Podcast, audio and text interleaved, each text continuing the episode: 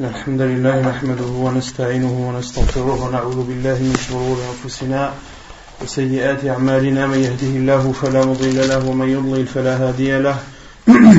وأشهد أن لا إله إلا الله وحده لا شريك له. وأشهد أن محمدا عبده ورسوله. يا أيها الذين آمنوا اتقوا الله حق تقاته ولا تموتن إلا وأنتم مسلمون.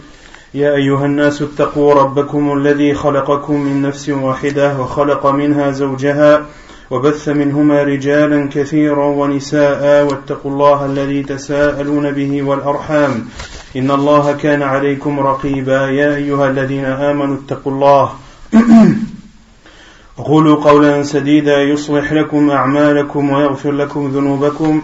ومن يطع الله ومن يطع الله ورسوله فقد فاز فوزا عظيما. أما بعد فإن خير الكلام كلام الله وخير الهدي هدي محمد صلى الله عليه وسلم وشر الأمور محدثاتها وكل محدثة بدعة وكل بدعة ضلالة وكل ضلالة في النار. أما بعد Donc nous continuons l'explication du livre Al-Wajiz fi fiqh sunnati wal kitab al-aziz toujours dans le livre du pèlerinage.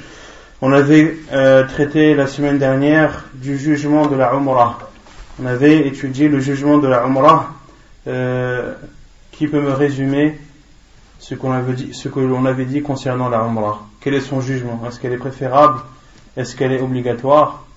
Et bien sûr, quelle est la preuve? Obligatoire.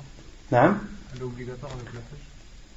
On avait dit qu'elle était obligatoire avec le Hajj. Ça, c'est l'avis de certains savants qui considèrent que la Umrah, plutôt de la plupart des savants, qui considèrent que la Umrah est obligatoire. Quelle est leur preuve dans cela?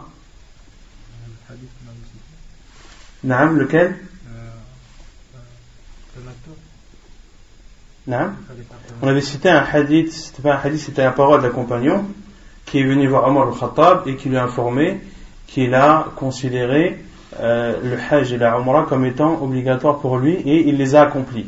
Et Omar al-Khattab lui a dit ila sunnati. Tu as été guidé vers la sunna de ton prophète. Et c'est la parole de Omar al-Khattab qui est une preuve de l'obligation de la Umrah. Mais il y a d'autres preuves qui viennent euh, soutenir cet avis qui dit que la Umrah est obligatoire. On avait cité d'autres hadiths hein, qui ne sont pas présents dans ce livre al-Wajiz que la Umrah et le Hajj ne se séparent pas jusqu'à aujourd'hui. Naam, que la Umrah et le Hajj ne se séparent pas, comme l'a dit le professeur Hassan, دخلت العمرة على الحج إلى يوم القيامة, que la Umrah entre dans le Hajj jusqu'au jour du jugement. C'est-à-dire que la Umrah fait partie du Hajj.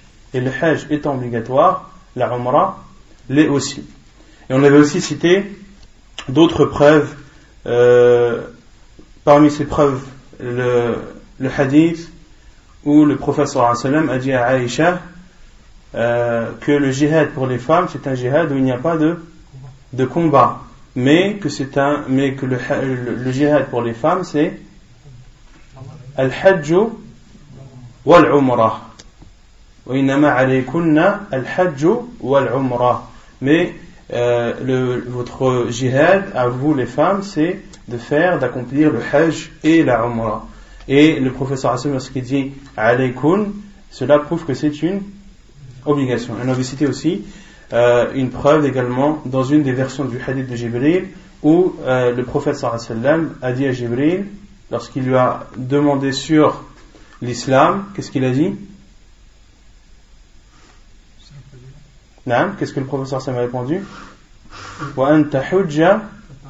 وتعتمر نعم وأن تحج وتعتمر et parmi يعني, et le cinquième pied de l'islam c'est de faire le hajj et le professeur Hassan dans une des versions du hadith de Jibril la version de Ibn Khuzayma qui est authentique le professeur Hassan a dit de faire le hajj mais aussi la umrah donc ça c'est l'avis de la plupart des savants que la umrah est obligatoire qu'il est obligatoire d'accomplir la umrah au moins une fois dans sa vie soit avec le hajj ou soit de façon indépendante et euh, il y a le second avis des savants qui considèrent que la Umrah est,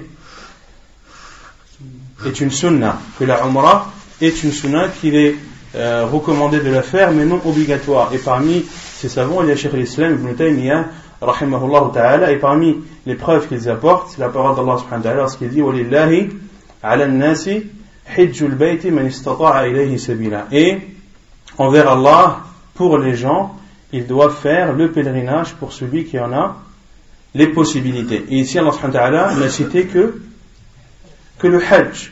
Et ils répondent au verset où Allah subhanahu dit hajj wal et accomplissez le Hajj et la Umrah pour Allah. Ils disent que ici dans ce verset, Allah subhanahu a dit wa c'est-à-dire compléter, terminer le hajj et la umrah, c'est-à-dire lorsque vous avez commencé le hajj ou lorsque vous avez commencé la umrah, il vous est obligatoire de, les terminer. Donc on avait dit que la vie euh, de la plupart des savants à notre époque et de la plupart des savants en général, c'est l'avis que la umrah est une obligation. Ensuite, on avait parlé du hajj, du pèlerinage, de l'enfant et de l'esclave. Qu'est-ce qu'on avait dit à ce sujet? Qui veut répondre, il lève sa main. Non. Qu'est-ce qu'on avait dit? Que ce n'est pas obligatoire pour le pour l'enfant et pour l'esclave, car parmi les conditions pour que le hajj soit obligatoire, il faut avoir l'âge de la puberté, mais il faut aussi être un homme, un homme libre. Et l'enfant ou l'esclave qui est amené à faire le pèlerinage ou qui l'a fait, quel est le jugement? Est-ce que son hajj est valide ou pas non Son hajj est valide et qu'est-ce qu'il y a Qu'est-ce qu'il faut rajouter comme autre information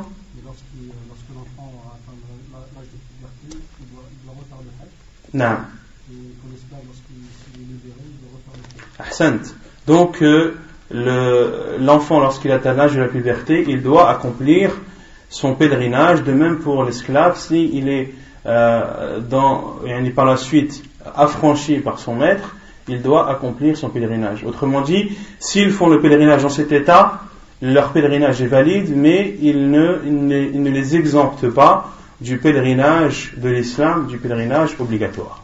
Ensuite, on a parlé de l'istita'a, de la possibilité, de la capacité. Qu'est-ce qu'on avait dit sur le fait, la possibilité? Lorsque Allah a dit Qu'est-ce que la possibilité?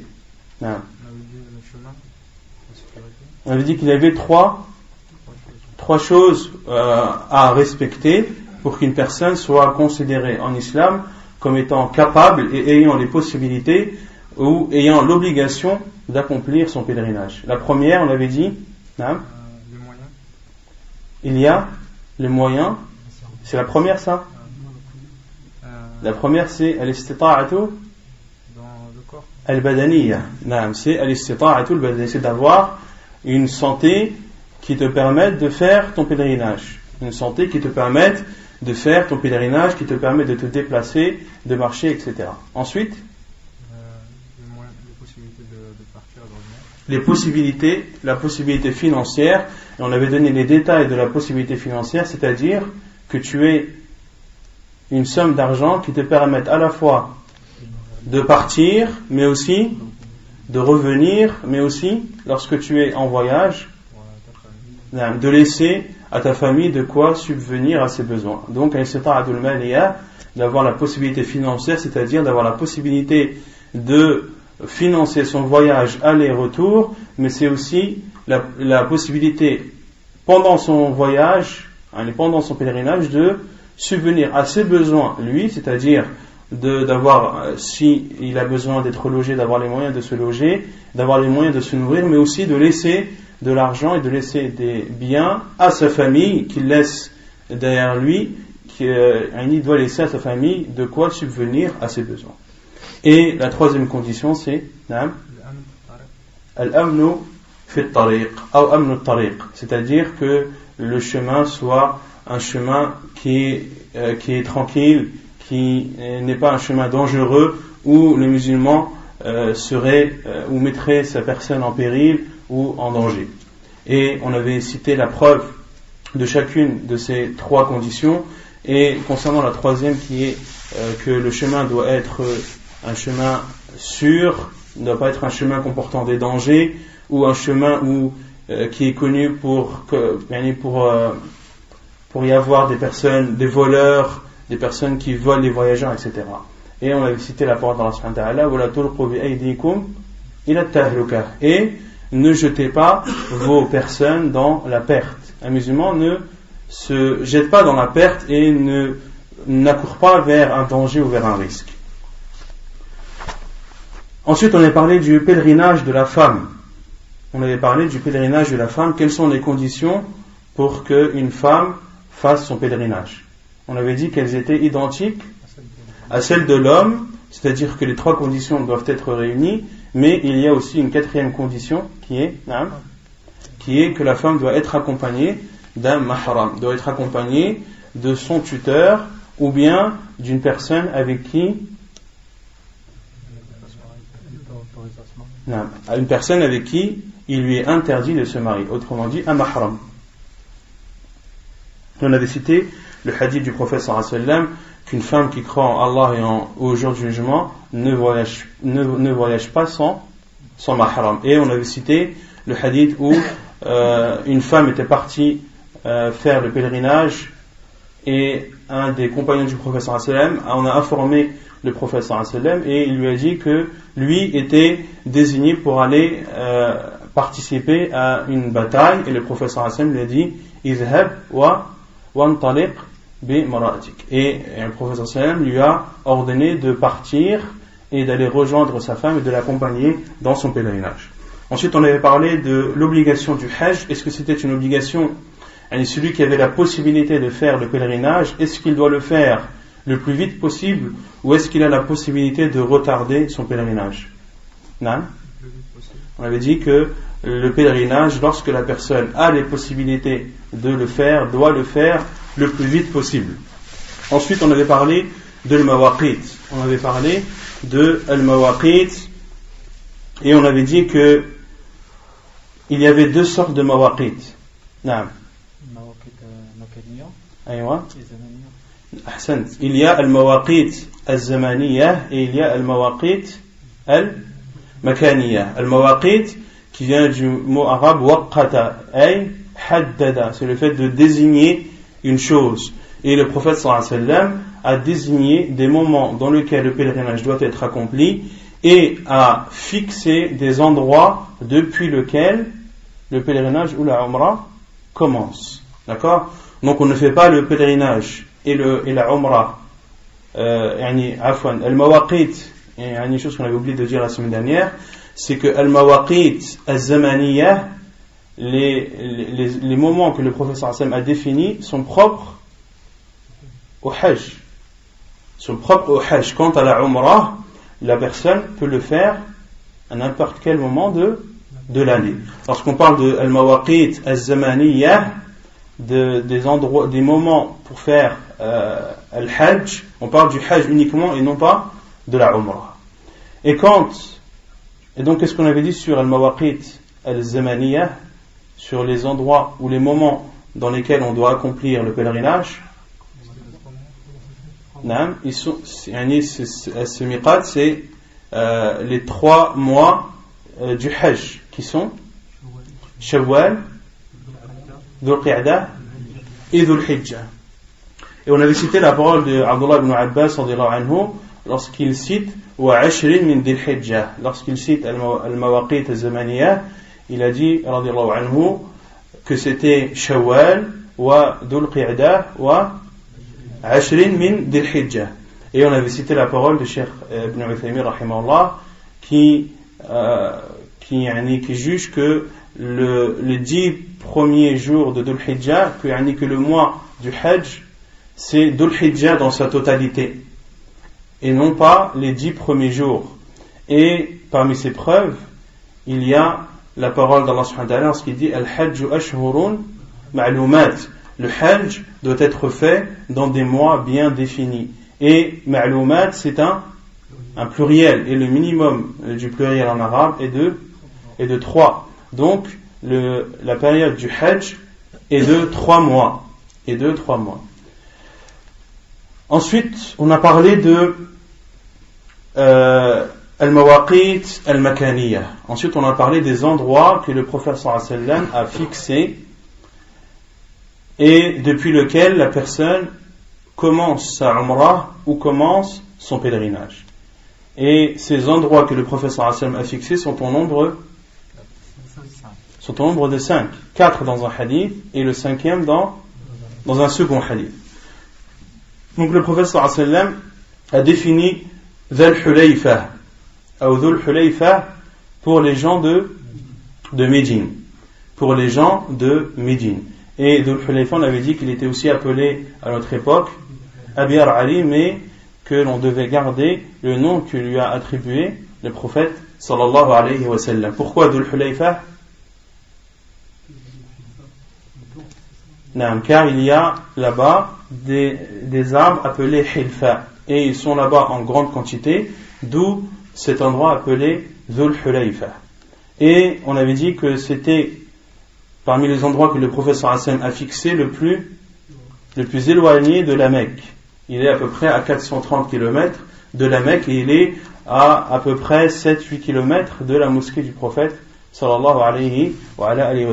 Autrement dit, il est tout proche de Médine. Ensuite, le prophète sallallahu alayhi wa sallam a défini pour les gens du Shem, pour les gens du Shem, qui sont, qui est la, quelle région? La région de la Palestine, de la Syrie, de la Jordanie. Et le prophète sallam a décrété comme miqat pour les gens du Shem, quel miqat? Appelé Al-Juhfa. Appelé Al-Juhfa. Et à notre époque, euh, comme on avait dit que Al-Juhfa, c'était un endroit qui était désert, c'était un endroit qui était désert, les gens ont pris comme miqat Rabir. Rabir. Et, euh, j'ai appris que le, le miqat de Juhfa, que l'État saoudien a, a reconstruit une mosquée à cet endroit, Al-Juhfa, et a construit les structures nécessaires pour les pèlerins ceux qui veulent faire, ceux qui ont pour miqat rabir. que Al-Juhfa, euh, à notre époque, euh, a été euh, restauré par l'État saoudien. Ensuite, on avait dit que pour al-Manazil, et pour les gens du Najd, qui est la région est de l'Arabie, leur miqat est Qarn al-Manazil. Et le professeur a défini pour les gens de, du Yémen, quel miqat Yalamlam, qui lui est situé au sud de la Mecque. Et Qal al-Manazil, lui, est situé au sud-est de la Mecque. Il est situé au sud-est de la Mecque et Yalamlam, lui, est situé au sud. Et dans l'autre hadith d'Abdullah ibn Abbas, de Aisha anha, le prophète sallallahu a défini pour les gens de l'Irak, de l'Irak, quel euh, miqat? Dhatu Irq. Et c'est un miqat qui est situé à l'est de la Mecque, au nord-est de la Mecque. Et le professeur Hassan m'a dit Hunna lahun ata alayhinna min ghayrihinna mimman al-umrata wal-hajj. Le professeur Hassan m'a dit que ces endroits sont pour les pays définis ou cité. C'est-à-dire que Hulayfa, c'est le miqat des, des gens de Médine, que Al-Juhfa, c'est le miqat des gens du Shem. Mais pas seulement, le professeur Sam a dit Et pour tous ceux qui passent par ces miqats, même s'ils ne font pas partie des pays cités. Même s'ils ne font pas partie des pays cités. Autrement dit, euh, une, personne qui habite en Irak et qui a été amené à partir euh, dans, la, dans, la, région du Shem et que de, du Shem il veut faire son pèlerinage, où doit-il aller? Doit-il aller à Dato'ir ou doit-il aller à Rabir doit aller à Rabir car il va passer par Rabir et euh, celui-ci est considéré comme son miqat même s'il ne fait pas partie des gens du Shem. Et le professeur a donné une autre condition. Liman arada al-hajja ou al-umrah. Et ceci pour celui qui a l'intention d'accomplir le pèlerinage ou la umrah. Autrement dit, il est interdit pour celui qui a l'intention d'accomplir le pèlerinage ou la umrah de traverser ou de dépasser le miqat ou son miqat sans avoir fait al-ihram. Sans avoir fait al-ihram, et on va citer par la suite qu'est-ce que l'ihram? C'est l'intention d'accomplir son rite. Ce n'est pas uniquement, ce n'est pas euh, le vêtement. Ce n'est pas le vêtement et le fait de, euh, de ne pas se couvrir la tête, etc. Al-ihram, c'est niyatun nusuk. C'est l'intention d'accomplir le rite, que ce soit le pèlerinage, ou que ce soit la umrah, ou que ce soit le pèlerinage et la umrah ensemble.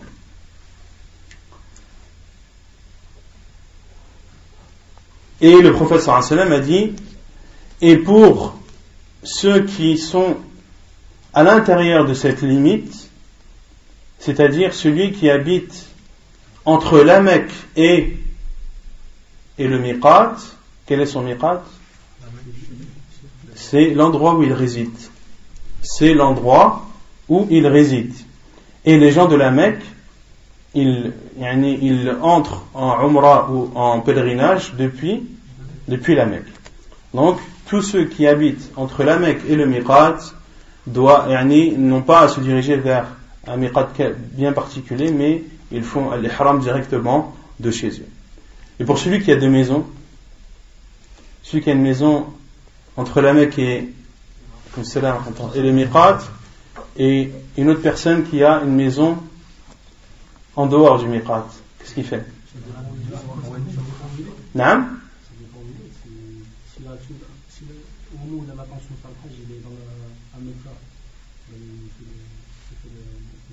Là, les savants disent qu'il a le choix.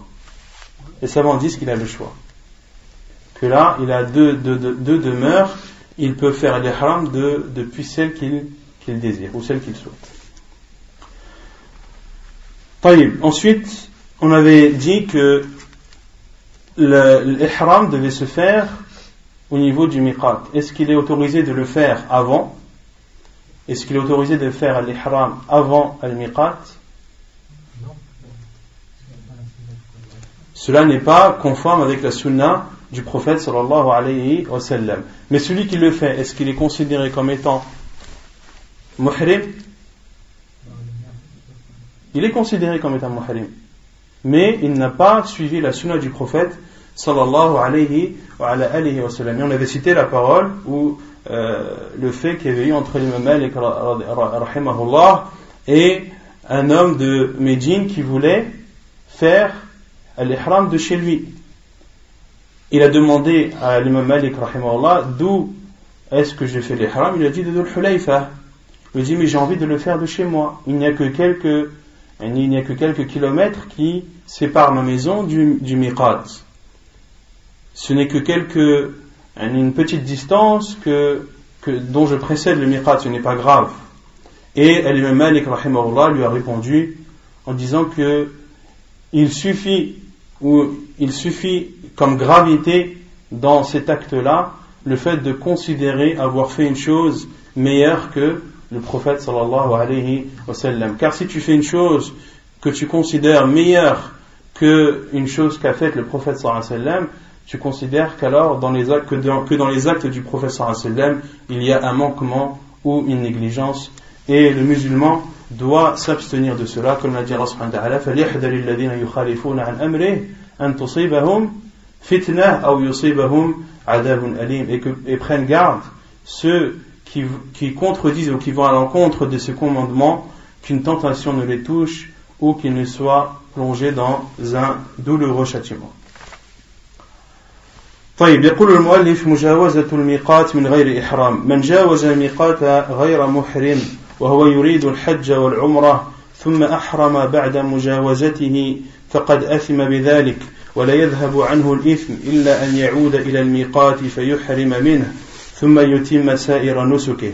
فإن لم يعد فنسكه صحيح وقد لحقه الإثم. ولا دم عليه لحديث صفوان بن يعلى أن يعلى قال لعمر رضي الله عنه أرني النبي صلى الله عليه وسلم حين يوحى إليه.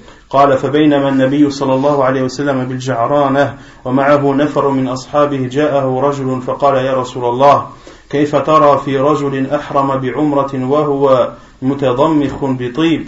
فسكت النبي صلى الله عليه وسلم ساعة فجاءه الوحي فأشار عمر رضي الله عنه إلى يعلى فجاء يعلى وعلى رسول الله صلى الله عليه وسلم ثوب قد أضل به فأدخل رأسه فإذا رسول الله صلى الله عليه وسلم محمر الوجه وهو يغط ثم سري عنه فقال أين الذي سأل عن العمرة؟ فأتى برجل فأتي برجل فقال اغسل الطيب الذي بك ثلاث مرات وانزع عنك الجبة واصنع في عمرتك كما تصنع في حجك.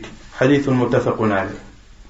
Donc quel est le jugement de celui qui dépasse le miqat sans être en état de ihram, sans être en état de sacralisation. Celui qui dépasse le miqat sans être en état de sacralisation et qu'il a l'intention ou qu'il voulait faire le pèlerinage et la umrah, mais n'a fait l'ihram qu'après avoir dépassé le miqat, il a fait alors un péché dans cela, et ce péché ne sera enlevé de lui que lorsqu'il retourne au miqat et qu'il fasse son état de sacralisation de là-bas, puis qu'il termine l'ensemble de ses rites. Mais s'il ne retourne pas et persiste dans cet état, c'est-à-dire d'avoir fait l'ihram après avoir dépassé le miqat, ses rites sont valides. mais il a commis dans cela un péché.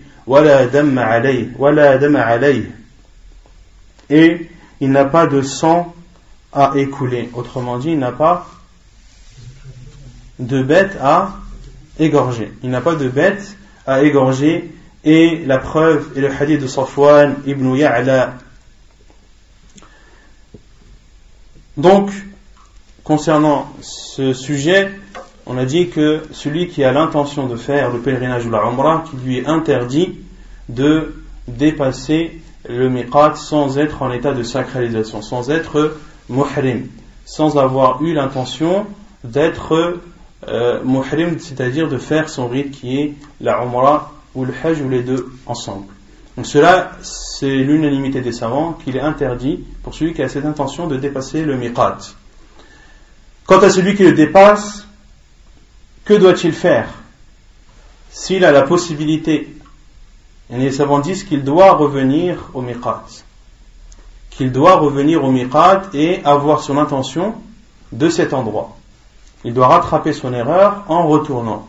Mais si cette personne persiste, et ne veut pas retourner ou n'a pas la possibilité de retourner, que doit-elle faire? Certains savants disent qu'il doit égorger une bête. Plutôt, la plupart des savants, Jumhur ulama, disent qu'il doit, en compensation de cette obligation à laquelle il a manqué, qui est quelle obligation il a manqué? D'être en état de sacralisation avant ou au niveau du, du miqat. Et ils utilisent pour preuve la parole d'Abdullah ibn Abbas que lorsque une obligation du pèlerinage ou de la Umrah est oubliée ou est délaissée, qu'il doit être compensé par l'égorgement d'une bête. Ça, c'est l'avis de la plupart des savants. Et la plupart des savants à notre époque euh, ont pour fatwa celle-ci. Celui qui dépasse le miqat sans être muhrim et ne retourne pas au miqat pour, pour rattraper son erreur, il doit, pour compenser son manque, euh, égorger une bête. Il doit égorger une bête. Et on verra, Inch'Allah, quelles sont les bêtes qu'il doit égorger. Ce sont des, euh, il doit égorger une brebis, ou bien euh, ou bien une vache, ou bien un chameau. Ou bien une vache, ou bien un chameau. Voilà C'est ça justement. Et ça, c'est l'avis de l'auteur qui considère que lui, et c'est le deuxième avis, qui est que celui qui a manqué à un devoir ou à une obligation dans le pèlerinage de la Umrah, qui n'a pas de bête à égorger.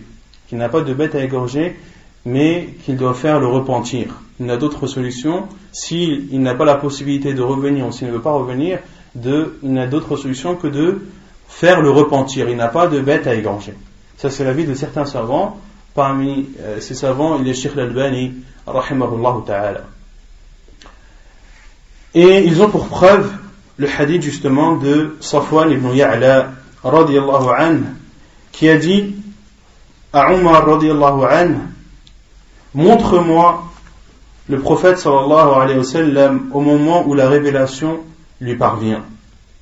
Safwan ibn Ya'la voulait voir le prophète sallallahu alayhi wa sallam et voulait voir comment il était lorsque la révélation descendait sur lui. Et lorsque le prophète sallallahu alayhi wa sallam était al jaranah qui est un endroit proche de la Mecque, en compagnie de certains de ses compagnons, un homme est venu vers lui. Un homme est venu vers le prophète sallallahu. Et lui a dit, oh, envoyé d'Allah, quelle est ton avis sur un homme qui a fait son intention de l'Umrah, c'est-à-dire qui est entré en état de sacralisation avec l'intention d'accomplir la Umrah, mais qui avait, qui était parfumé, qui a porté des vêtements parfumés, alors qu'il était en état de ihram. Et les savants ont déduit de ce hadith que il est interdit à celui qui est en état d'ihram de parfumer son ihram, de parfumer son vêtement d'ihram. Tu as le droit de te parfumer toi, mais tu n'as pas le droit de parfumer ton vêtement. On parle de avant d'être en état de sacralisation. Quant après, il est interdit de te parfumer toi ou tes vêtements. Mais avant, il est interdit de parfumer les vêtements que tu vas porter pour l'ihram, comme le dit Cheikh Ibn Uthaymin, rahimahullah ta'ala. Et le prophète sallallahu alayhi wa sallam s'est tu un certain temps. Le prophète sallallahu alayhi wa sallam n'avait pas de réponse à apporter à cet homme et a attendu que la révélation lui parvienne. Et dans cette attente, la révélation est venue. Fa'ashara Umar radiallahu anhu ilayala.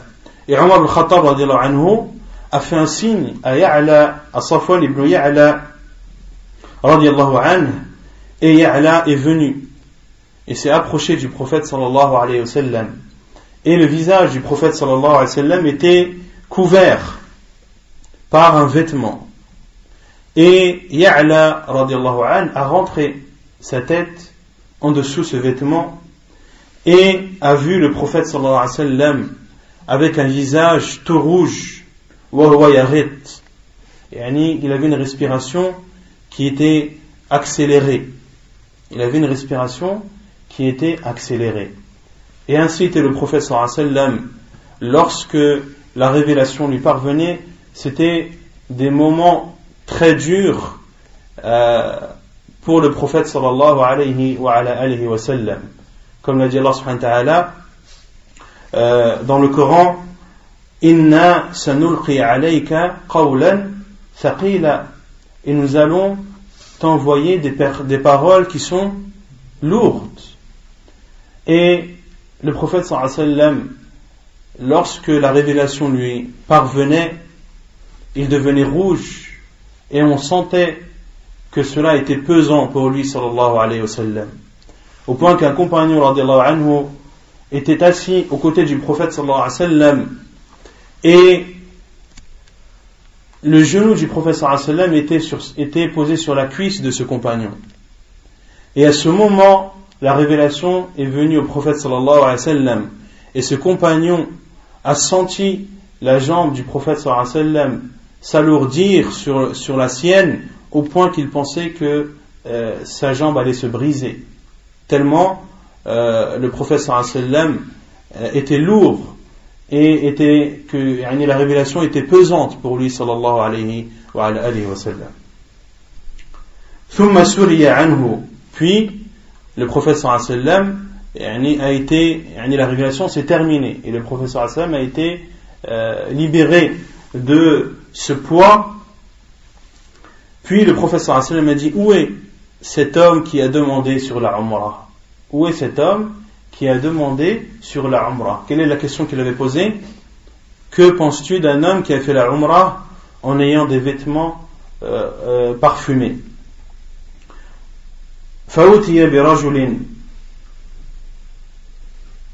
Et on a apporté cet homme au prophète sallallahu alayhi wa sallam. Et le prophète sallallahu alayhi wa sallam lui a dit اغسل الطيب الذي فيك الذي بك ثلاث مرات lave le parfum que tu as sur toi trois fois. Et cet homme avait un vêtement. Il n'avait pas les vêtements de l'ihram il avait une jubba il avait une cape sur lui. Et le professeur lui a ordonné d'enlever cette cape. Car ce n'est pas car c'est un vêtement que celui qui en a dit haram n'a pas le droit de porter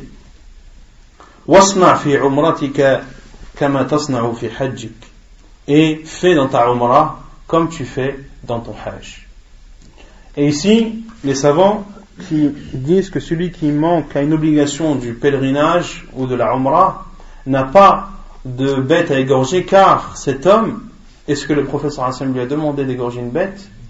Non. Le professeur Hassan lui a dit de se laver, d'enlever son vêtement et de continuer sa umrah. Il ne lui a pas dit de d'égorger une bête. Et ici, les, autres savants ont répondu que ce cas-là est pour celui qui, a, qui ne connaissait pas le jugement. Qu'une personne qui a, qui a manqué à une obligation dans le pèlerinage et dans la Umrah, par ignorance, eh bien, il n'a pas, il n'a ni péché à son encontre et il n'a également pas de bête à égorger. Donc les savants, qui, comme je l'ai dit, la plupart, qui disent que celui qui manque à une obligation du pèlerinage de la Umrah qu'il doit égorger une bête, cela concerne une personne qui le fait de façon hein, volontaire, de façon volontaire en connaissant le jugement. Quant à celui qui le fait par ignorance, celui qui a dépassé euh, le, le, par exemple de Rabir, en pensant que le miqat c'était Judah, c'était la ville de, de et que pour lui, euh, il a toujours, on lui a appris cela, ou qu'il a, toujours cru que c'était ainsi, cette personne-là, eh bien, elle n'a pas de péché, comme le dit Cheikh Ibn Azim, et on ne lui demande pas de faire d'égorger une bête pour compenser ce manque.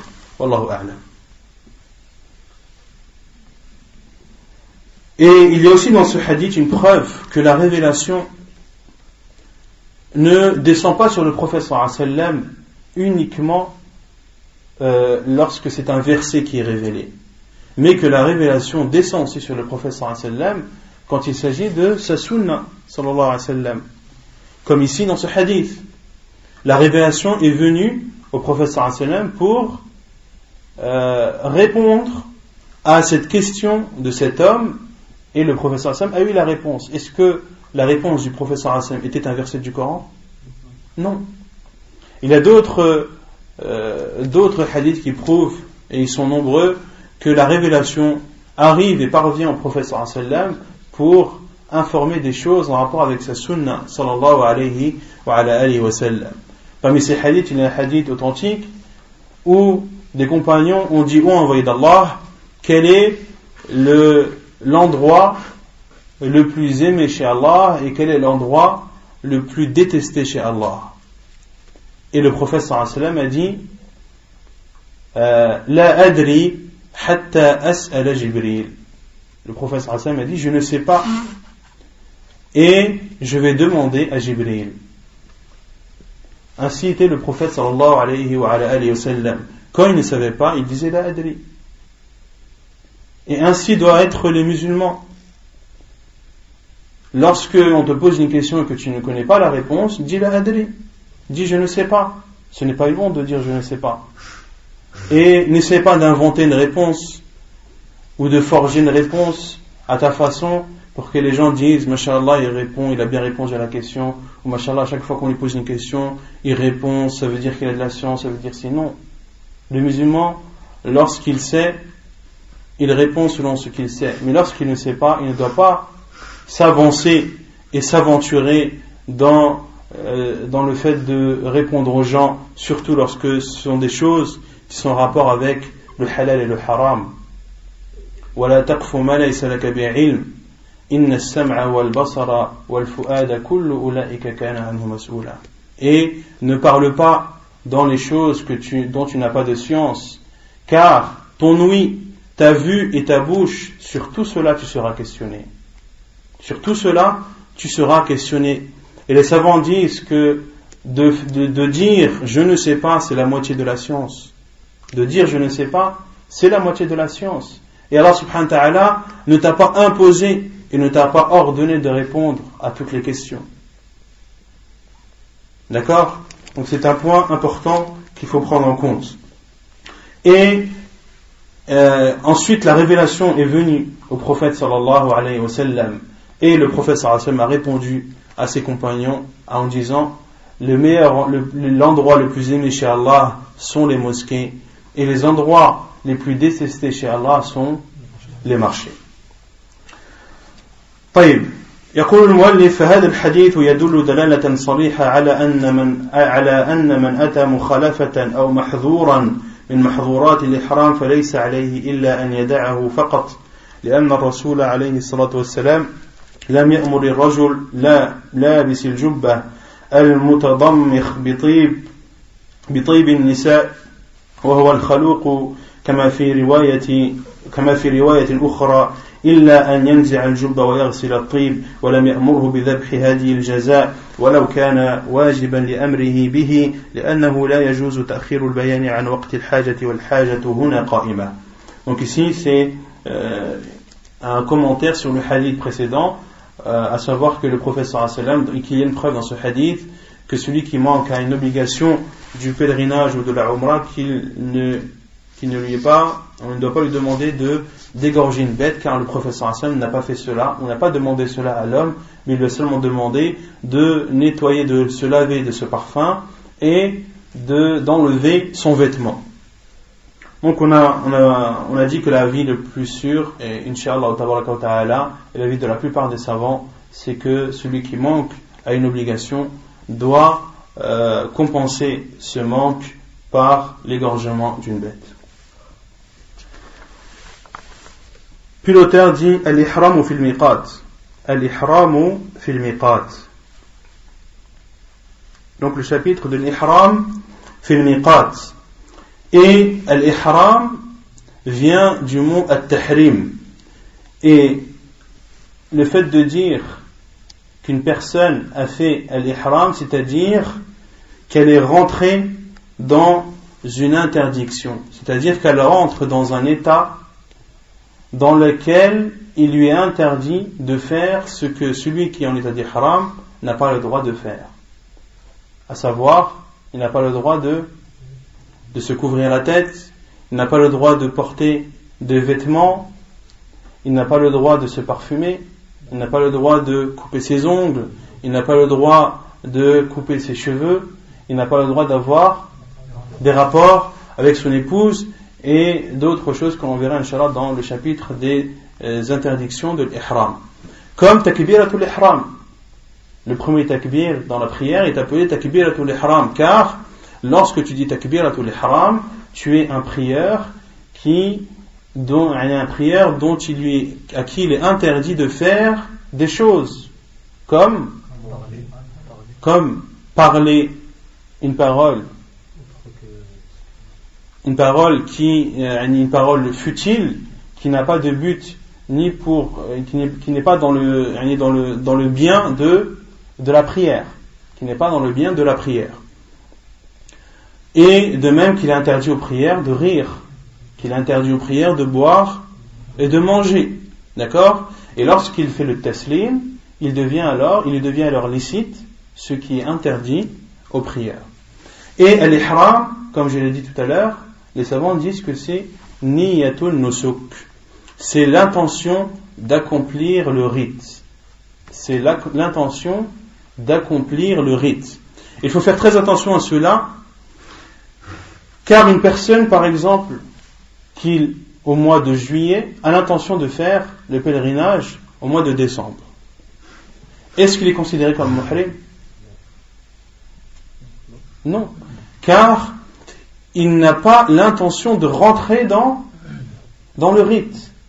lorsque tu fais l'ihram, c'est que tu entres et que tu t'apprêtes à accomplir les rites. Ton intention, c'est que tu es prêt à accomplir le rite, qui est soit le pèlerinage, soit le umrah, ou soit les deux. Et de te mettre à disposition pour cela. De te mettre à disposition pour cela.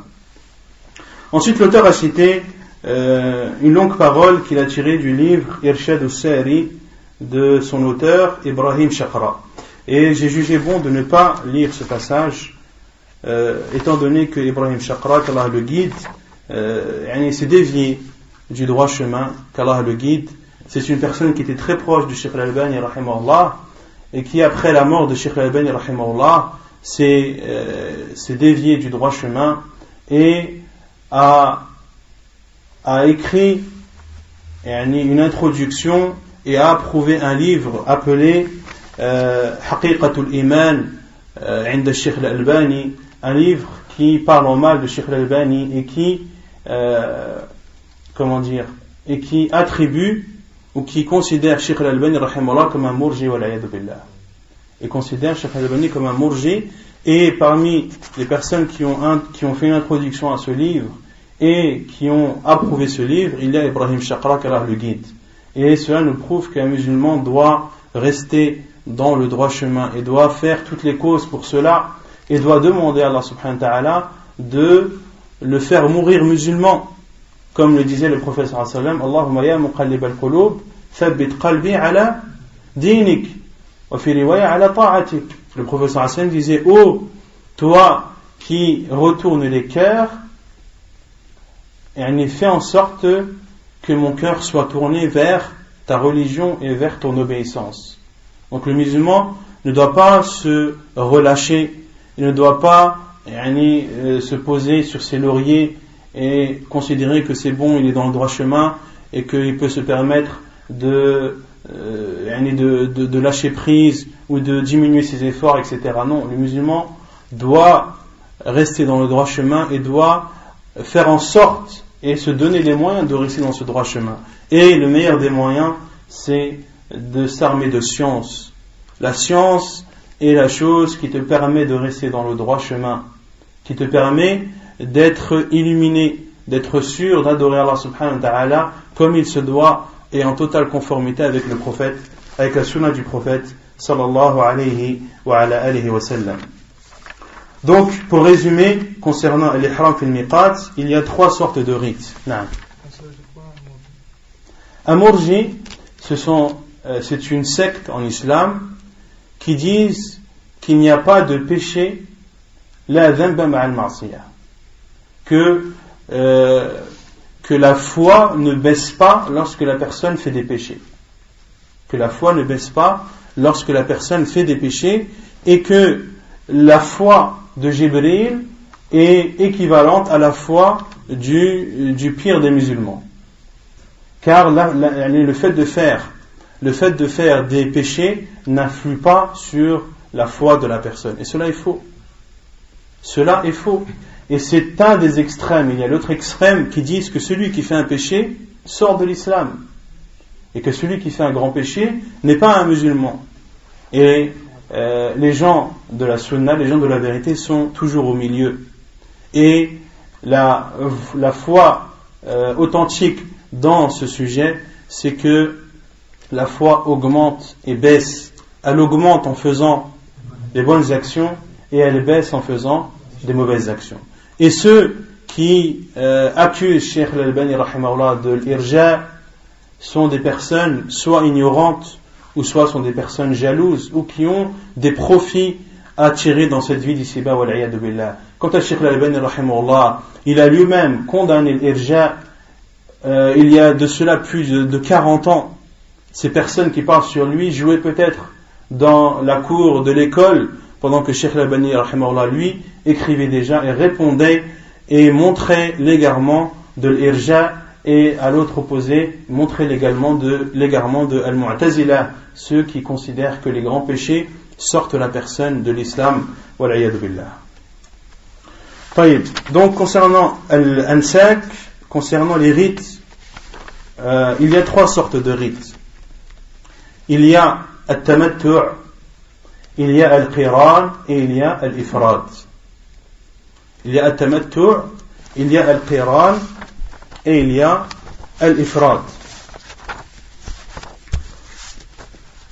Donc j'ai jugé bon de vous lire la définition qu'a donnée Hussein al-Awaisha dans son livre euh, Al-Mawsu'at al-Fiqhiyya qui est un des élèves de Sheikh al-Albani un élève qui est resté, alhamdulillah, dans le droit chemin euh, durant le vivant de son cher, mais aussi après sa mort. Donc, il dit en définissant التمتع هو أن يحرم الآفاق بالعمرة وحدها في أشهر الحج من الميقات ويقول عند التلبية لبيك اللهم بعمرة ثم يدخل مكة ويتم عمرته فيطوف ويسعى ويقصر ويخرج من إحرامه ثم يبقى حلالا حتى يحج وعليه أن يذبح ما استيسر من الهدي وسمي بالتمتع لأنه يتمتع بعد التحلل من إحرامه بما يتمتع به غير المحرم من لبس الثياب والطيب وغير ذلك. Donc التمتع c'est le fait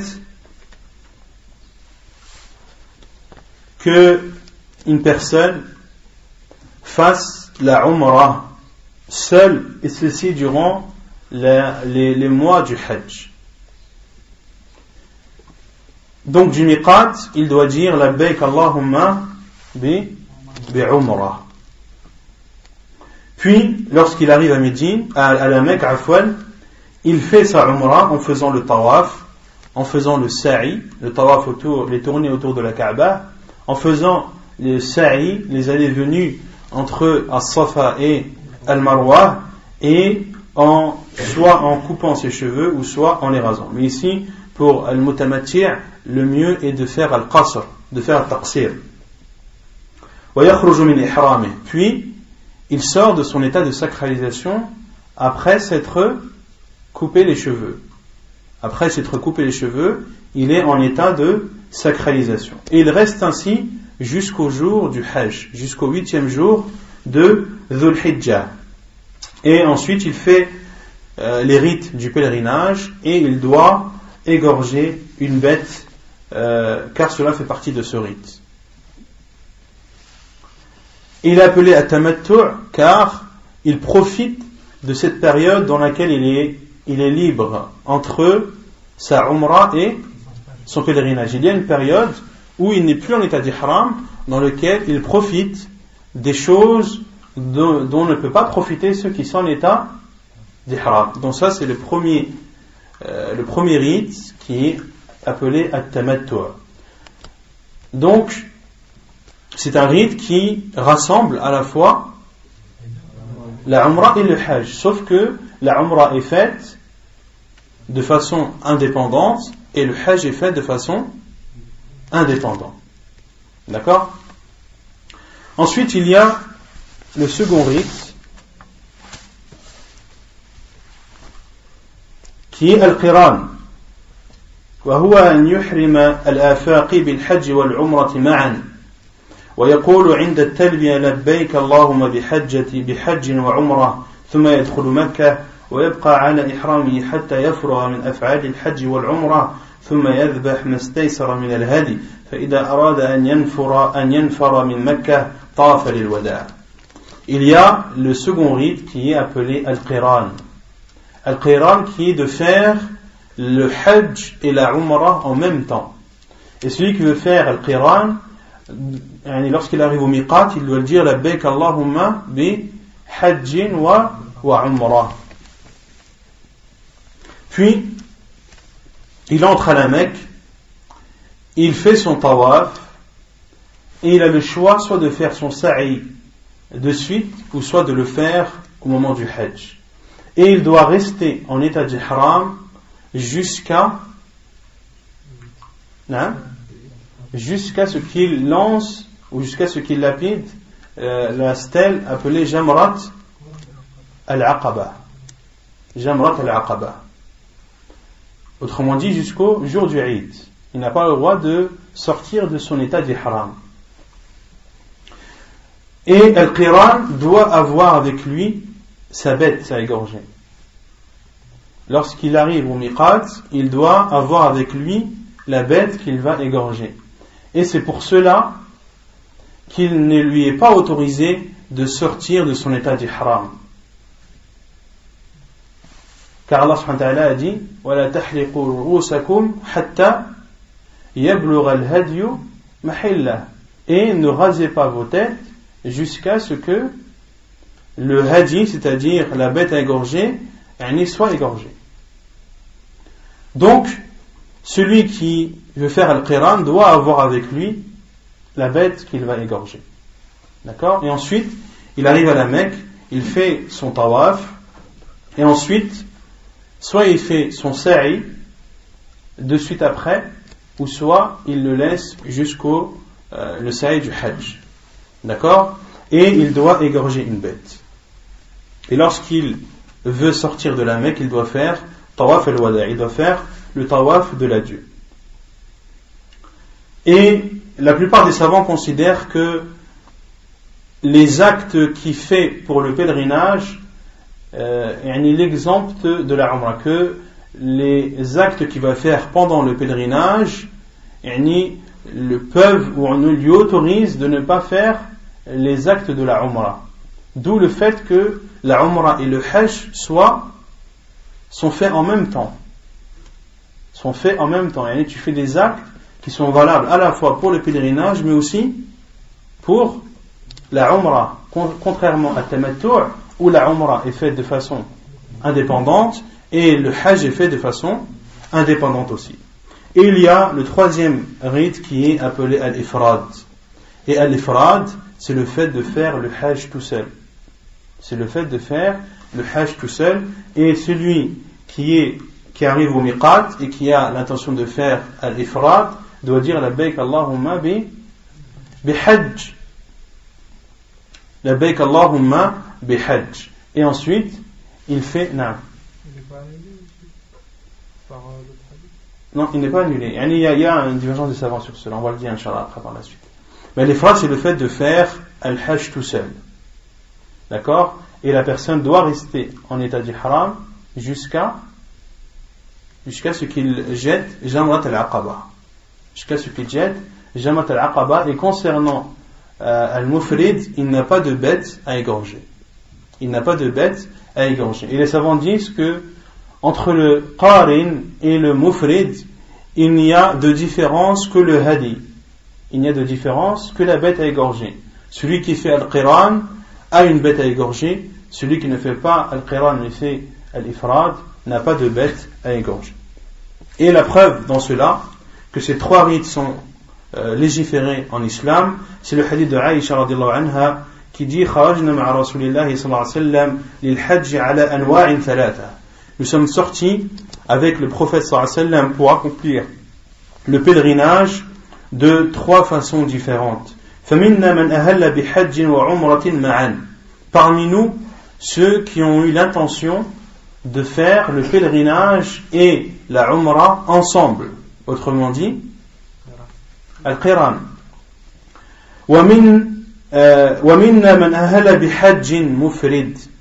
Et parmi nous, des personnes qui ont eu l'intention de faire al-hajj tout seul.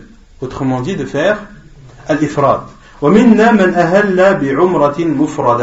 Et parmi nous, et parmi nous, ceux qui ont fait l'intention de faire la Umrah uniquement. Autrement dit, ceux qui font tamattu. Et ceux qui font tamattu, à partir de quel moment est-ce qu'ils font euh, l'ihram ou plutôt niyat al-hajj? Le 8. Donc le huitième jour de Dhul Hijjah, lorsqu'ils sont à la Mecque, ils disent la baik Allahumma bihajjin. Et là, ils entrent en état de sacralisation et peuvent accomplir leur pèlerinage. Donc concernant, c'était concernant les trois rites euh, que la personne a la possibilité de faire au niveau du miqat. طيب ثم يقول المؤلف جواز اشتراط المحرم et concernant ces trois rites, quel est le meilleur? Le meilleur, c'est At-Tamattu'. Car le prophète sallallahu alayhi wa lorsqu'il est parti avec ses compagnons pour faire le pèlerinage, comme l'a dit Aïcha anha, certains ont fait Al-Qiran, ont fait l'intention de faire Al-Hajj et la Umrah ensemble, et parmi eux, certains ont pris une bête et d'autres n'ont pas pris de bête. Et parmi, eux, et parmi ceux qui ont pris des bêtes, il y avait le prophète sallallahu alayhi wa, alayhi wa. Le prophète sallallahu avait avec lui une bête. Et lorsque le prophète sallallahu a terminé sa umrah, il a ordonné à ses compagnons anhum, qui ont fait l'intention de faire le hajj et la umrah ensemble, mais sans avoir avec eux de bêtes, le prophète sallam leur a ordonné de, de sortir de leur état de sacralisation. Le prophète sallam leur a ordonné de sortir de leur état de sacralisation. Autrement dit, il leur a ordonné de faire at Et le prophète sallam a dit Et si je savais ce qui allait se passer après, je n'aurais pas apporté avec moi la bête à égorger. Et c'est justement parce que le professeur avait une bête avec lui qu'il ne pouvait pas sortir de son état de sacralisation. Car pour sortir de l'état de sacralisation, après la Umrah, il faut soit couper ses cheveux, soit les raser. Or, celui qui a apporté avec lui Al-Hadi, il ne lui est pas autorisé de se couper les cheveux et de se les raser tant qu'il n'a pas égorgé sa bête. Or, sa bête, il ne peut l'égorger que le jour de l'Aïd. Il ne peut l'égorger que le jour de l'Aïd. Et certains savants, et parmi les Cheikh Ben considèrent même qu'il est obligatoire, qu'il est obligatoire de faire at Qu'il est obligatoire de faire at Et d'autres savants disent, tout dépend de la situation de la personne.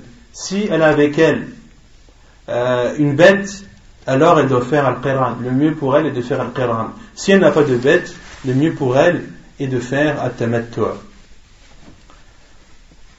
طيب جواز اشتراط المحرم التحلل بعد المرض ونحوه. عن عائشة رضي الله عنها قالت دخل رسول الله صلى الله عليه وسلم على ضباعة بنت الزبير فقال لها أردت الحج؟ قالت والله لا أجدني إلا وجعة. فقال لها حجي واشترطي. وقولي اللهم محلي حيث حبستني حديث متفق عليه l'autorisation de mettre comme condition de se libérer de l'état d'ihram en cas de maladie ou autre. Autrement dit, lorsque tu fais ton attention de l'ihram, de poser comme condition que tu as la possibilité ou que tu as l'autorisation de sortir de ton état de sacralisation s'il t'arrive un imprévu comme une maladie ou autre. La preuve est le hadith de Aisha anha qui dit le prophète sallallahu sallam est allé voir Bida'a bint Zubayr et lui a dit veux-tu faire le pèlerinage? Elle a dit par Allah je veux, mais je ne peux pas à cause de la douleur que je ressens. Elle était malade. Le professeur m'a dit fais ton pèlerinage et pose ta condition et dis Allahumma haythu habastani. Ou Allah, je deviens licite, et je sors de mon état de sacralisation à l'endroit où tu m'auras arrêté. À l'endroit où tu m'auras arrêté. Autrement dit, à l'endroit ici il lui arrive un imprévu comme une maladie ou une urgence et qu'elle doit et qu'elle n'a plus la possibilité de continuer ses rites, qui lui est autorisé sans compensation de sortir de son état d'ihram, de sacralisation. Hadith authentique rapporté par Al-Bukhari et Muslim. فمن اشترط ذلك فإنه متى حبسه شيء من مرض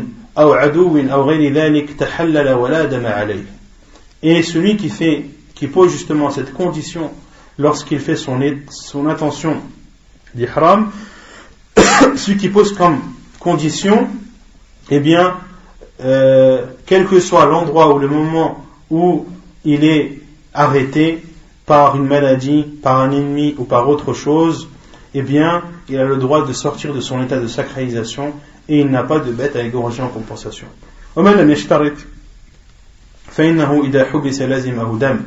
Et celui qui n'a pas fait l'ishtirat, celui qui n'a pas posé cette condition, celui qui n'a pas dit Allahumma mahilli haythu habastani et qu'il a été empêché par un, un fait inattendu, eh bien il doit compenser cela en égorgeant une bête.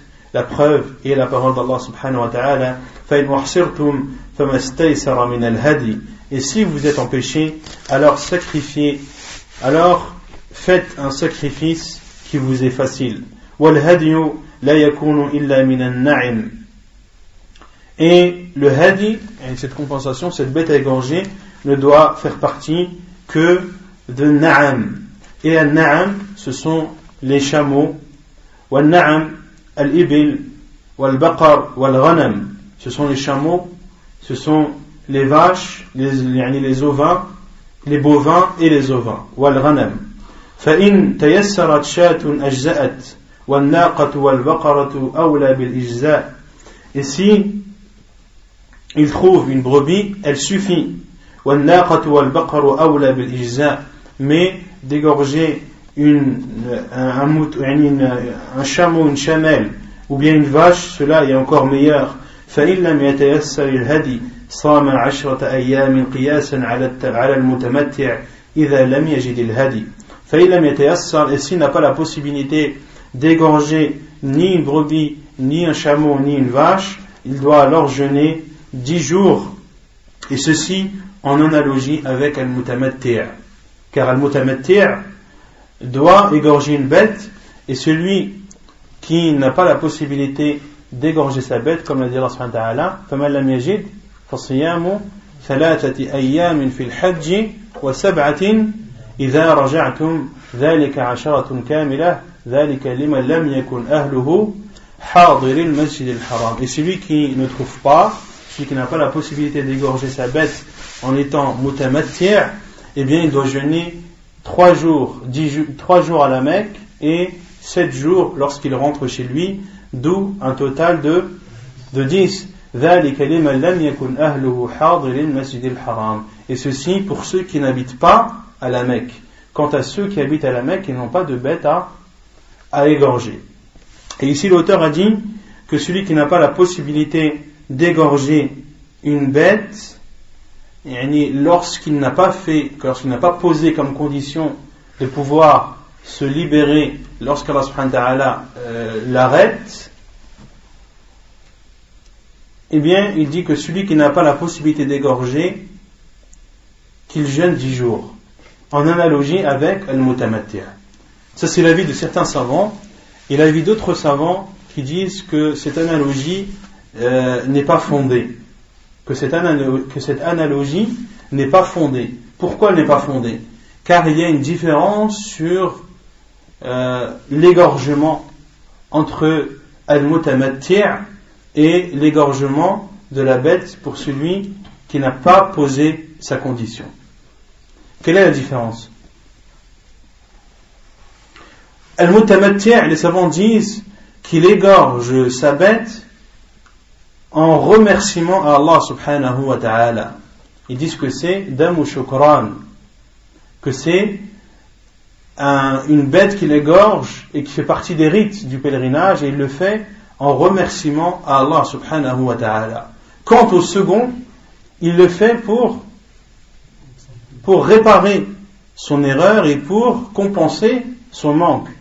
Donc, les intentions ne sont pas les mêmes et les égorgements ne sont pas les mêmes.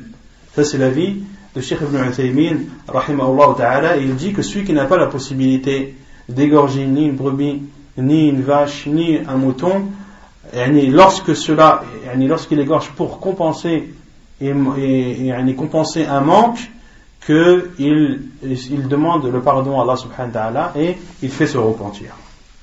Non. Dans, dans Tamato, il y a aussi euh, sacrifice. Non, dans Tamato, il y a le sacrifice, bien sûr.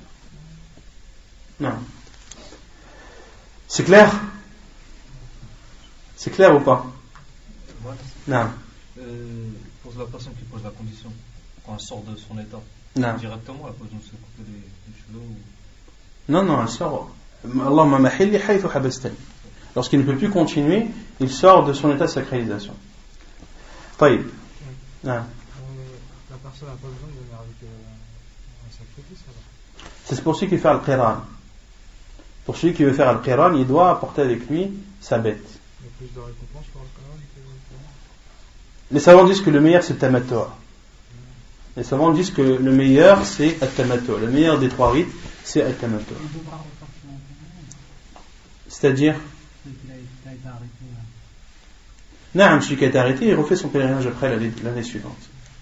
Mais il n'a pas de, il n'a pas de, pourquoi est-ce que l'ishtirat euh, est, est recommandé? Parce que la personne n'a pas, n'a pas à compenser euh, ce manque par, euh, par l'égorgement d'une bête.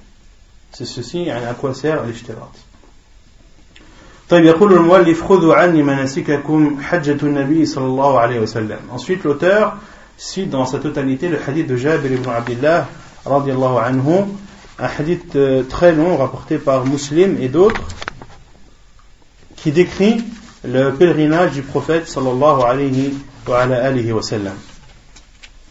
روى مسلم بسنده عن جعفر بن محمد عن أبيه قال دخلنا على جابر بن عبد الله فسأل عن القوم حتى انتهى إلي فقلت أنا محمد بن علي بن حسين فأهوى بيده إلى رأسي فنزع الزر الأعلى ثم نزع الزر الأسفل ثم وضع كفه بين ثديي وأنا يومئذ غلام شاب فقال مرحبا بك يا ابن أخي سل عما شئت فسألته وهو أعمى. وحضر وقت الصلاة فقام في نساجة ملتحفا بها كلما وضعها على منكبه رجع طرفاها إليه من صغرها ورداؤه على المحجب على المش على المشجب فصلى بنا فقلت أخبرني عن حجة رسول الله صلى الله عليه وسلم فقال بيده فعقد تسعا ثم قال أو فقال Donc l'imam Muslim rapporte dans son sahih selon Ja'far ibn Muhammad selon son père qui dit Nous sommes rentrés chez Jabir ibn Abdullah radiallahu anhu et il a demandé sur les personnes présentes.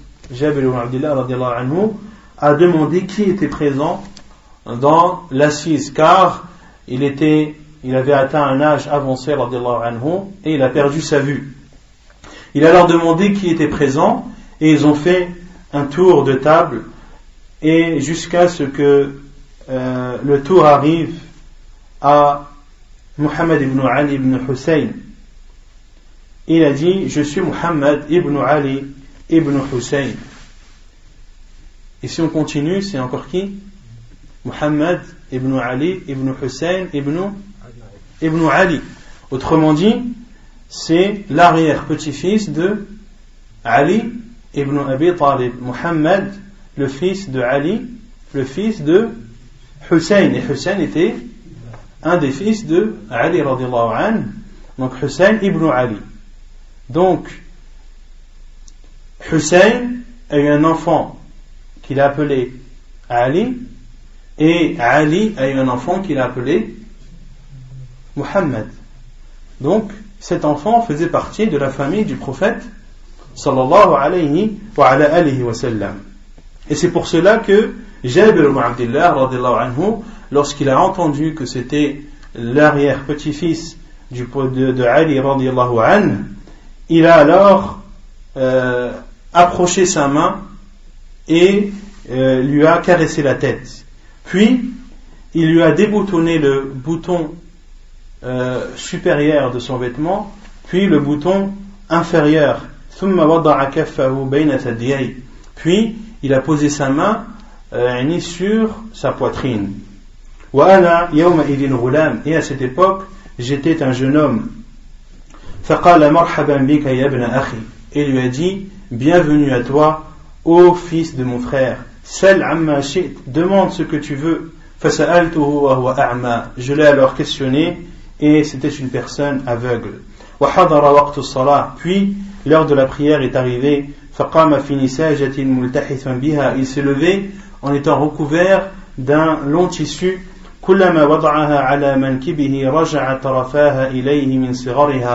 Et à chaque fois qu'il remontait ce vêtement sur ses épaules ce vêtement redescendait ورداؤه على المحجب على المشجب et son rida c'est-à-dire le vêtement supérieur ou inférieur supérieur al-rida c'est le vêtement supérieur et l'izar c'est le vêtement inférieur et son rida était accroché à al-mishjab, autrement dit un, un porte-manteau. bina, bina. Et Jabir ibn Abdullah a prié et a présidé la prière. Et les savants ont déduit qu'il est autorisé de prier dans un seul vêtement. Qu'il est autorisé de prier dans un seul vêtement, car Jabir ibn Abdullah était ici recouvert d'un seul vêtement. فقلت أخبرني عن حجة رسول الله صلى الله عليه وسلم فقال بيده فعقد تسعا فقال puis le rapporteur du hadith qui est Mohammed ibn Ali ibn Hussein anhu lui a posé la question il lui a dit informe-moi du pèlerinage du prophète sallallahu alayhi wa ala alihi wa sallam Et Jabir ibn Abdullah anhu a fait un signe avec ses doigts pour montrer le nombre neuf. A fait un signe avec ses doigts pour montrer le nombre neuf. Puis a dit Inna Rasulallah sallallahu alayhi wa sallam makatha tis'a lam. Le prophète sallallahu alayhi wa sallam est resté neuf ans sans faire son pèlerinage. ثم أذن في الناس في العاشرة. Puis, la dixième année, le prophète sallallahu alayhi wa sallam a autorisé aux gens de faire son pèlerinage, ou le professeur Sam a appelé les gens à faire le pèlerinage.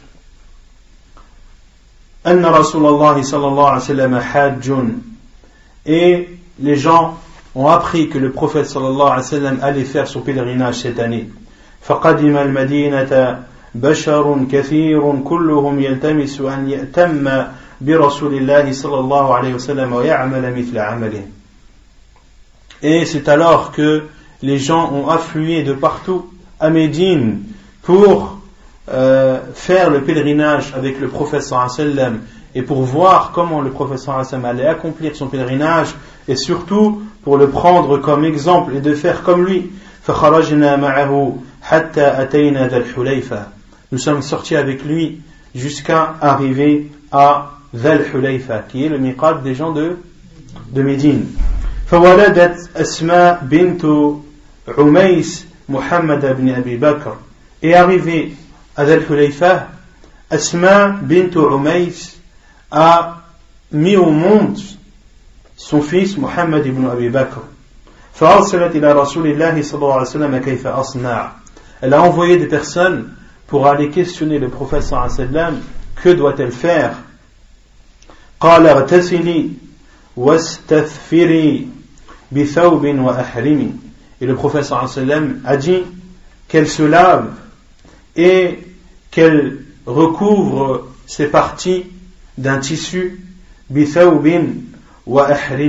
et de faire son intention de l'ihram. Ici le prophète sallam lui a dit de faire un irtisal, de faire le rosl. Ici c'est un rosl qui va lui permettre de faire son ihram car il est préférable pour celui qui fait al-ihram de, de faire al-ros, on va le voir par la suite. Mais est-ce que ce ros rend cette femme pure, sachant qu'elle vient d'accoucher, donc elle a ses, donc elle a ses louchis Est-ce que cette femme est pure ou elle reste impure? Elle reste impure. Et la preuve qu'elle reste impure, c'est que le professeur Hassan lui a ordonné de recouvrir ses parties et de les, préserver à l'aide d'un tissu. Puis le professeur Hassan lui a dit Wa ahrimi et fais ton intention de l'ihram. Autrement dit, qu'il est autorisé à une femme qui a ses à une femme qui a ses menstrues également, et à un homme qui est en état de grande impureté de faire l'intention de l'ihram. فصلى رسول الله صلى الله عليه وسلم في المسجد le prophète صلى الله عليه وسلم a prié alors à la mosquée ثم ركب القصوى puis le professeur sallam est monté sur Al-Qaswa. Al-Qaswa qui est la chamelle du prophète sallallahu alayhi wa ala alihi wa sallam, appelée Al-Qaswa. Mais elle est aussi appelée euh, Al-Adba et Al-Jad'a. Elle a trois noms, Al-Qaswa, Al-Adba et Al-Jad'a. حتى إذا استوت به ناقته على البيضاء نظرت إلى مد بصري بين يديه من راكب وماش et jusqu'à ce que la chamelle du prophète sallam est arrivée dans euh, un endroit vague et dégagé et c'est alors que j'ai vu en face de moi jusqu'à la portée de ma vue des gens devant le prophète sallallahu alayhi wa sallam. Parmi des gens qui étaient sur la monture et d'autres qui étaient à pied et à sa droite de même et à sa gauche de même. Et derrière le professeur sallam de même. Autrement dit il y avait un nombre considérable de personnes qui ont accompagné et ont fait le pèlerinage avec le prophète sallallahu alayhi wa sallam et les savants ont estimé ces personnes à plus de 120 000 personnes qui ont fait le pèlerinage avec le prophète sallallahu alayhi wa sallam tous ses compagnons ont fait le pèlerinage avec lui, euh, sallallahu alayhi wa sallam, sauf euh, une minorité qui n'ont pas pu le faire. ورسول الله صلى الله عليه وسلم بين أظهرنا Et le prophète sallam était parmi nous. Et le Coran descendait sur lui. Et c'était et il connaissait son interprétation. Donc les compagnons du prophète sallam avaient le prophète parmi eux. Le prophète qui reçoit la révélation. Et le prophète sallam qui connaît mieux que quiconque le sens et l'interprétation des versets du Coran. Et tout ce que le professeur sallam faisait, nous le faisions, car le professeur sallam recevait la révélation. Et s'il faisait quelque chose, il ne le faisait pas de son propre gré, mais il le faisait après qu'Allah subhanahu wa ta'ala lui ait révélé. فأهل بالتوحيد لبيك اللهم لبيك لبيك لا شريك لك لبيك إن الحمد والنعمة لك والملك لا شريك لك Et le prophète sallam a proclamer le tawhid en disant la baik Allahumma la baik. La baik, c'est-à-dire nous répondons à ton appel, ô oh Allah. Nous répondons à ton appel, ô oh Allah, comme l'a dit Allah Azza wa Jalla, wa nasi bil hajji. Et appelle les gens au pèlerinage et ils viendront vers toi à pied. Wa min kulli fajjin et ils viendront de tout horizon. Donc, le professeur Hassan a dit Labbaik Allahumma labbaik. Nous répondons à ton appel, ô Allah, nous répondons à ton appel. Labbaik la sharika laka labbaik nous répondons à ton appel sans euh, n'associer à toi qui que ce soit. La la sharika laka labbaik, nous répondons à ton appel. Inna alhamda wa ni'mata laka wal mulk. Inna alhamda, le remerciement, la reconnaissance et les bienfaits t'appartiennent. Les bienfaits t'appartiennent, les bienfaits qu'Allah Azza wa Jal te donne, eh bien, ils ne t'appartiennent pas, ils proviennent d'Allah subhanahu wa ta'ala, comme l'a dit Allah subhanahu wa ta'ala, فَمَا بِكُمْ وَمَا بِكُمْ مِنْ نِعْمَةٍ فَمِنَ اللَّهِ Et quel que soit les bienfaits que vous avez, il provient d'Allah. Donc, les bienfaits que tu as proviennent d'Allah subhanahu wa ta'ala. Inna al-hamda wa ni'mata laka wal mulk. De même que la royauté t'appartient, ou Allah, la sharika lak. Nous n'adorons avec toi personne. وأهل الناس بهذا الذي يهلون به فلم يرد رسول الله صلى الله عليه وسلم عليهم شيئا منه ولزم رسول الله صلى الله عليه وسلم تلبيته Et les gens faisaient euh, une autre talbiya en rajoutant quelques paroles euh, de d'eux et le prophète sallallahu alayhi wa sallam ne leur a pas fait de reproche ne leur a pas fait de reproche dans ce qu'il disait en plus de la talbiya du prophète sallallahu alayhi wa alayhi wa sallam. Quant au prophète sallallahu alayhi wa sallam, il s'est contenté de sa talbiya à lui, qui est la baik Allahumma la baik, la baik la sharika laka la baik, inna alhamda wa ni'mata laka wal mulk, la sharika lak. واكتفي بهذا القدر وسبحانك اللهم وبحمدك أشهد أن لا إله إلا أنت أستغفرك وأتوب إليك. ونسعد على الحمد جابر بن عبد الله et on continuera inshallah tabarak wa ta'ala la semaine prochaine.